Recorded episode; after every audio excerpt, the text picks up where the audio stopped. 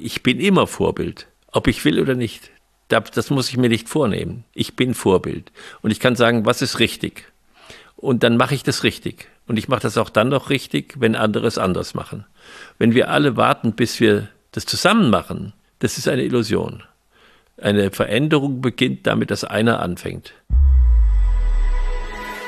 Herzlich willkommen beim Gedankengut Podcast mit Wolfgang Gutballett und Adrian Metzger im Dialog zu Fragen und Impulsen unserer Zeit. Schön, dass du dabei bist. In dieser Folge, Wolfgang, möchten wir über Kultur sprechen. Und wenn wir über Kultur sprechen, ist es in der Regel so, dass wir über Organisationen, Gesellschaften, Familien nachdenken und uns überlegen, was soll dort für eine Kultur vorherrschend sein und vielleicht auch überlegen, was ist schon für eine Kultur vorherrschend. Dabei meistens aber die Dinge betrachten, bei denen wir ganz bewusst dazu uns entschieden haben, dass das Teil unserer Kultur sein soll. Ist das eigentlich die Perspektive von Kultur oder kann man eigentlich sagen, es gibt gar keine Abwesenheit von Kultur und eigentlich ist alles Kultur von dem, was halt in so einer Gesellschaft mit drin ist, was damit inbegriffen ist? Leider denken wir, wenn wir an Kultur denken, meistens an Sollkulturen, äh, weil das sich leichter formulieren lässt. Äh, aber tatsächlich ist Kultur das, was gelebt wird. Es ist die Ist-Kultur. Das heißt, es ist eigentlich das, was allgemein als, was als selbstverständlich betrachtet wird. Das ist die Kultur in einem, in einer Gemeinschaft. Wenn man das so sieht, dann wird einem natürlich auch klar, dass die Kultur entsteht durch jeden Einzelnen und das Verhalten jedes Einzelnen. Das heißt, jeder ist Kulturschaffender. Und äh, äh dieses Bewusstsein das haben wir nicht so gerne, weil, weil das uns ja sozusagen mit in die Verantwortung nimmt. Und deshalb reden wir dann lieber über Kulturvorstellungen, die wir haben. Nein, wir sind, wir sind immer Kulturschaffende, ob wir das wollen oder nicht. Und, und wenn wir das mal gesehen haben, dann stellt sich als nächstes die Frage, ja, müssen wir das nicht bewusst gestalten? Wenn ich sage, ich bin kulturschaffend, ob ich will oder nicht, dann muss ich mir doch die Frage stellen, was ist eigentlich mein Beitrag zu dieser Kultur? Wenn ich mir das versuche vorzustellen, wie wirkt mein Einzelnes auf das Gesamte? Oder kann man sagen, jeder, der reingeht und rausgeht aus einer Gemeinschaft, verändert die Kultur. Sie ist ständig in Bewegung. Und durch jede Handlung, die da vollzogen wird, ändert sich die Kultur. Nicht sichtbar vielleicht. Ich habe immer gesagt, jeder Auszubildende, der ins Unternehmen neu reinkommt, verändert die Unternehmenskultur. Und jeder, der rausgeht, verändert die Unternehmenskultur auch. Und die Verbleibenden, die drin sind, die gestalten sie immer wieder, jeden Tag neu. Und wenn wir alle Kulturschaffende sind und all unsere Tätigkeiten zur Kultur beitragen, was würdest du sagen, ist dann die Kultur einer Gemeinschaft, wenn man es so betrachtet? Was würdest du sagen, ist die Definition dann eigentlich von Kultur? Ja, ich habe das damit versucht zu sagen, dass ich sage, es ist das, was eigentlich als selbstverständlich betrachtet wird, als Verhalten oder was erlebt wird. Das ist die Gemeinschaftskultur. Das merkt man auch, wenn sich dann jemand anders verhält, dann sagt man, das gehört nicht zu uns. Und an den Stellen kann man merken, äh, was die Kultur ist. Es ist leider nicht so, dass man das so, äh, äh, so fassen kann. Äh, aber wir wissen sehr wohl, dass die Kulturen von Gemeinschaften unterschiedlich sind und wir erleben sie. Also äh, wenn ich in einen Laden reinkomme, also in ein Geschäft reinkomme, dann oder auch in Unternehmen reinkomme, dann ist immer so, dass ich eigentlich versuche aufzunehmen, was ist denn hier die Kultur? Und das sind manchmal ganz kleine Dinge, an denen man das festmachen kann. Aber das, die spannende Frage, wie schnell kann ich erkennen, was da für eine Kultur herrscht? Und wie kann ich die beschreiben? Sie in Worte zu fassen, ist nicht immer ganz einfach. Ich greife dann irgendwelche Qualitätsbegriffe heraus, die für mich wichtig sind. Damit sehe ich noch nicht das Ganze. Aber ich schaue dann auf die Dinge, die für mich wichtig sind und sage, ah, da und da herrscht diese und diese Kultur. Und da kann man fragen, was, wenn wir jetzt auf unser Land schauen und auf Deutschland schauen, da kann man sich die Fragen stellen, was ist unsere Kultur? Das äh, jetzt so zu fassen, das halte ich für schwierig. Aber ich kann sagen, was sind eigentlich die kulturprägenden Phasen gewesen in Deutschland? Und was, was ist das, was Deutschland geprägt hat. Das ist sicherlich das Christentum, das Deutschland geprägt hat. Es ist aber vor allen Dingen auch der Idealismus.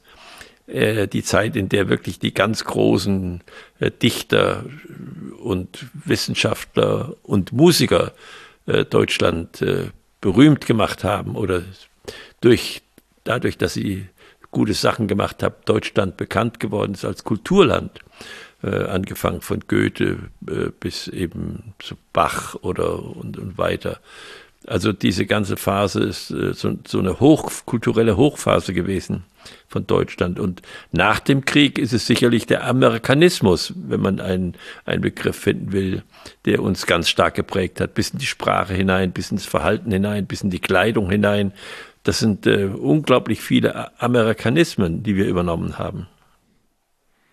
Und wenn diese ganzen kleinen Puzzleteile in Anführungszeichen in Summe dann die Kultur ergeben, kann man dann sagen eigentlich, dass es bestimmte, ich sag mal, Momente, Umbruchsphasen gibt, dass man jetzt sagt, okay, wir brauchen jetzt hier einen Impuls und dann kommen wir in eine andere Kultur? Oder braucht es eigentlich immer einen langfristig gedachten Prozess, der von vielen Menschen getragen werden muss? Das, ähm, das ist beides. Also starke Einschläge äh, wie Kriegsereignisse äh, oder jetzt bei uns Corona, äh, das sind kulturverändernde äh, Einschläge. Das heißt, da rückt auf einmal etwas ganz stark und, und wenn es weggeht, dann wird es nicht mehr so sein wie vorher. Das heißt, die Kultur wird sich verändern. Wir wissen nicht genau, was bleibt und, äh, und was sich wieder verliert. Äh, aber das ist eigentlich nicht die, die Art der, der bewussten Kulturgestaltung, das sind dann Ereignisse, mit denen wir fertig werden müssen. Und dann zeigt sich auch, wie stabil eine Kultur ist. Also ich, man sieht das ja in Ländern, wenn dann äh, Not kommt, äh, gehen die gleich in die Plünderei über. Und da sieht man, was ist eigentlich latent als Kultur auch vorhanden, wenn es eng wird. Wenn sozusagen dieses Kulturbewusstsein zurücktritt gegenüber dem eigenen der eigenen Not oder dem eigenen Existenzbedürfnis. Da sieht man auch dann, was wirklich tiefer veranlagt ist, ob, wie die Menschen sich verhalten in Extremsituationen. Und äh, da können wir sicher sagen, da hat sich äh, in unserem Land auch viel verändert in den letzten Jahren, in den letzten Jahrzehnten. Und wir können uns fragen, wenn du das sagst, welchen Impuls wollen wir denn bewusst setzen jetzt heute, um zu sagen, der Begriff der Leitkultur, der ist ja etwas verpönt, aber natürlich gibt es so etwas wie einen Leitgedanken. Äh, und muss es eigentlich auch geben, muss es in jedem Unternehmen geben und muss es auch für ein Land geben, einen Leitgedanken. Das aber zu verwirklichen in einem Land, es ist in einem Unternehmen schon schwer, eine, eine Kultur, die man möchte, einzurichten. Und es ist ein langer, zäher Weg. Es ist nicht so, dass man da den Schalter umlegt und hat eine Kulturänderung. Das passiert wirklich nur, wenn, wenn dramatische Einschläge passieren, die man aber nicht will. So, dann ähm, ist das in einem Land sehr schwierig, aber nichtsdestotrotz ist es gut, darüber zu sprechen, was denn jetzt verstärkt werden sollte in diesem Land als Kulturimpuls. Und äh, wie du gesagt hast, wenn ich keine Impulse setze, dann ist es ohnehin so, dass auch wenn ich eine Kultur hatte, sie immer mehr verlottert. Also sozusagen immer mehr wie alles, was nicht gepflegt wird und was nicht wieder neue Lebensimpulse kriegt, das vergeht allmählich. Und ich glaube, da haben wir eine, eine Riesenaufgabe und wir sind ja im Augenblick in einem Umbruch äh, in Deutschland, äh, den wir kapieren, aber vor dem wir noch angstvoll stehen und noch keine Vorstellung haben, äh, was wir jetzt denn daraus machen wollen. Bei dem, was du beschreibst, muss ich an Attentate denken, ehrlich gesagt. Weil Attentate ja es eigentlich immer auf eine gewisse Art von Kultur abgesehen haben und Attentate diese Kultur verändern möchten. Und man letztendlich als Gesellschaft, zumindest sehe ich das so, entscheiden kann, inwieweit man sich davon verändern lassen möchte. Weil eine Gruppierung, die ein Attentat plant, ein Attentat im schlimmsten Fall auch ausführt, hätte ja nicht die Kraft, die Kultur über so einen langen Prozess in die Richtung zu bringen, wo sie sie gerne hätte, sondern sie hat die Kraft eben an bestimmten Punkten diese Einschnitte zu setzen und hofft dann damit letztendlich diese Veränderung in der Gesellschaft zu bewirken. Und man hat als Gesellschaft die Möglichkeit, entweder die Kultur zu bewahren, wo man selbst versteht, oder man hat eben die, ja, oder man ist dem ausgeliefert, sage ich jetzt mal, diesen Einschnitten und dementsprechend ähm, dann auch diesem Impuls. Was würdest du sagen, gibt es diese Momente, wo man sagt, so sind die Menschen aber nicht? Also im Sinne von, wir haben ein gewisses Leitbild, wir haben, wollen eine bestimmte Kultur in Zukunft haben und dann denkt man aber eigentlich, kann ich mir das mit den Menschen, die mich jetzt umgeben, nicht vorstellen, dass diese Art des Handelns die normale Art des Handelns wird. Fällt es mir dann schwer, diesen Prozess zu denken? Oder gibt es da auch einfach einen realistischen Blick drauf, dass man sagt, so, so ist der Mensch nicht? Das ist zwar ein schöner Gedanke, das ist ein romantischer Gedanke, aber zu so einer Kultur werden wir nicht kommen. Ja, ich kann das äh, äh, erkennen, dass das schwer ist. Aber wenn ich äh, das aufgebe, ganz, dann äh, habe ich eben aufgegeben. Dann lasse ich es laufen. Das ist sicherlich nicht richtig. Äh, ich gehe nochmal auf diese äh, Attentatssituation, die ich jetzt erweitern möchte. Es gibt gewaltsame Versuche, eine Kultur zu verändern. Diese gewaltsamen Versuche wirken meistens nicht. Es sie, sie können wirken, sie verändern vielleicht das Bewusstsein, aber in der Regel äh, führen sie zur Gegengewalt und äh, machen es nicht besser, sondern machen es manchmal noch schlechter. Also eine Kulturveränderung, wenn sie stabil sein soll, muss friedlich verlaufen. Da haben wir äh, ja das Beispiel der Wiedervereinigung in Deutschland, die überwiegend friedlich verlaufen ist. Natürlich gab es da äh, Impulse, die gesetzt worden sind, aber sie waren immer so, dass es nicht, ähm, äh, nicht explodiert ist und dass man durch die Impulse doch eine Veränderung erreicht hat. Ich sage mal ein positives Beispiel. Äh, früher war klar, dass jeder vor seiner Haustür kehrt, wie das heißt heute noch. Das heißt, man hat jedes Wochenende gesehen, dass die Straße vor, der ha vor dem Haus sauber war und äh, auch äh, der, der Kanal, also der Wasserabfluss, dass der gereinigt war und dass das schön aussah. Äh, dann hat sich das etwas verloren.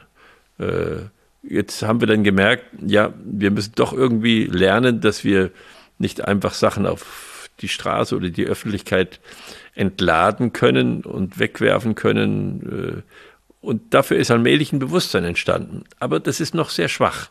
Äh, es ist besser geworden, aber es gibt noch viele Leute, die immer noch glauben, wenn, wenn die Zigarettenkippe oder irgendetwas oder der Hund hingekackt hat, das ist eine Sache der Öffentlichkeit, die kann das wegmachen. Aber es ist nicht meine Angelegenheit. Aber da ist ein Bewusstseinswandel da. Und der wird verstärkt durch solche Impulse wie wir reinigen den Wald.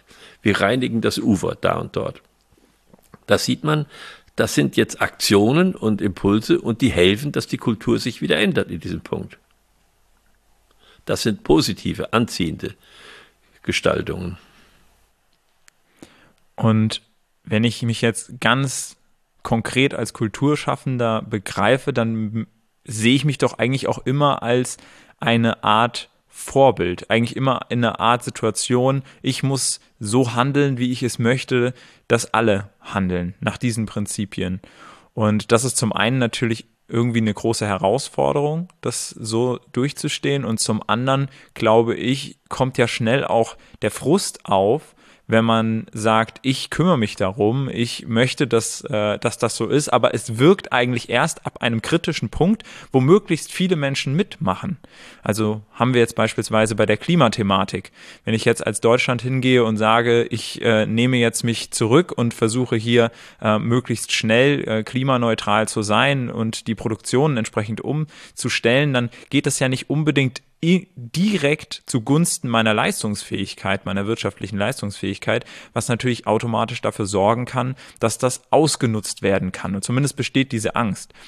Das heißt, wenn wir jetzt eine Kultur schaffen wollen und als Vorbild vorangehen, wie schafft man es dann nicht diesen Verlust die ganze Zeit so im Blick zu haben, von dem, dass man eigentlich die Grundlage für die Kultur schafft, die man haben möchte, aber eigentlich noch der Kultur ausgesetzt ist, in der man sich gerade befindet.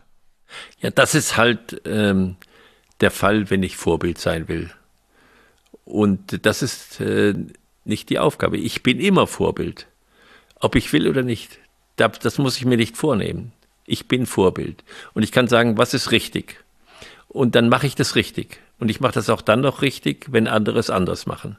Wenn wir alle warten, bis wir das zusammen machen, das ist eine Illusion. Eine Veränderung beginnt damit, dass einer anfängt. Und äh, wenn er es gut macht, dann findet er Mitmacher. Aber er macht es nicht unter der Voraussetzung, dass er Mitmacher findet. Das, äh, das führt in die falsche Richtung. Das, das gehört dazu, dass wir sagen, das ist richtig und das machen wir. Und für jeden ist was anderes richtig und jeder kann auch was anderes machen. Es sind nicht alle, die das Gleiche machen. Der eine putzt vielleicht den Wald und der andere äh, fährt mit dem Fahrrad zur Arbeit. Also jeder hat seinen Punkt, wo er einen Beitrag leistet. Aber wir dürfen nicht meinen, dass wenn ich das mache, dass alle anderen auf dem Gebiet auch so gut sein müssten wie ich. Die können ganz andere Sachen machen, die wichtig sind. Also das wäre äh, überheblich. Wir müssen klatschen, wenn einer was Gutes macht und nicht darauf achten oder schauen, dass andere das nicht machen. Das wirkt nie wirken tut, wenn wir das, was gut ist, positiv hervorheben. Wenn wir das immer nur ankreiden, was nicht positiv ist, dann machen wir nur die Stimmung schlechter. Aber wir, es, es macht dann für die Menschen nicht irgendwie Freude, da mitzumachen. Und diese Freude, da mitzumachen, das ist das, was die Kulturänderung zustande bringt. Vielen Dank, Wolfgang, für diese spannende Perspektive. Ich kann für mich auf jeden Fall sagen, ich fühle mich gleichzeitig bestärkt, wie auch irgendwie, ja, gefordert, äh, in dieser Situation jetzt verstanden zu haben, dass ich nicht nur durch mein Handeln meine eigene Identität bilde, sondern auch dazu beitrage, in welcher Kultur ich lebe und damit wir letztendlich alle Kulturschaffende sind und Vorbilder. Vorbilder egal ob wir das jetzt bei einem positiven Verhalten bewusst prägen wollen oder wir es einfach nur durch unser Verhalten prägen. Vielen Dank dir, Wolfgang. Vielen Dank dir als Zuschauer, als Zuschauerin, dass du hier wieder mit dabei warst. Gerne auch in Zukunft auf unserem YouTube-Kanal Gedankengut oder auf den unterschiedlichen Podcast-Plattformen. Hier sind wir auch vertreten. Also wir freuen uns, wenn du beim nächsten Mal wieder einschaltest.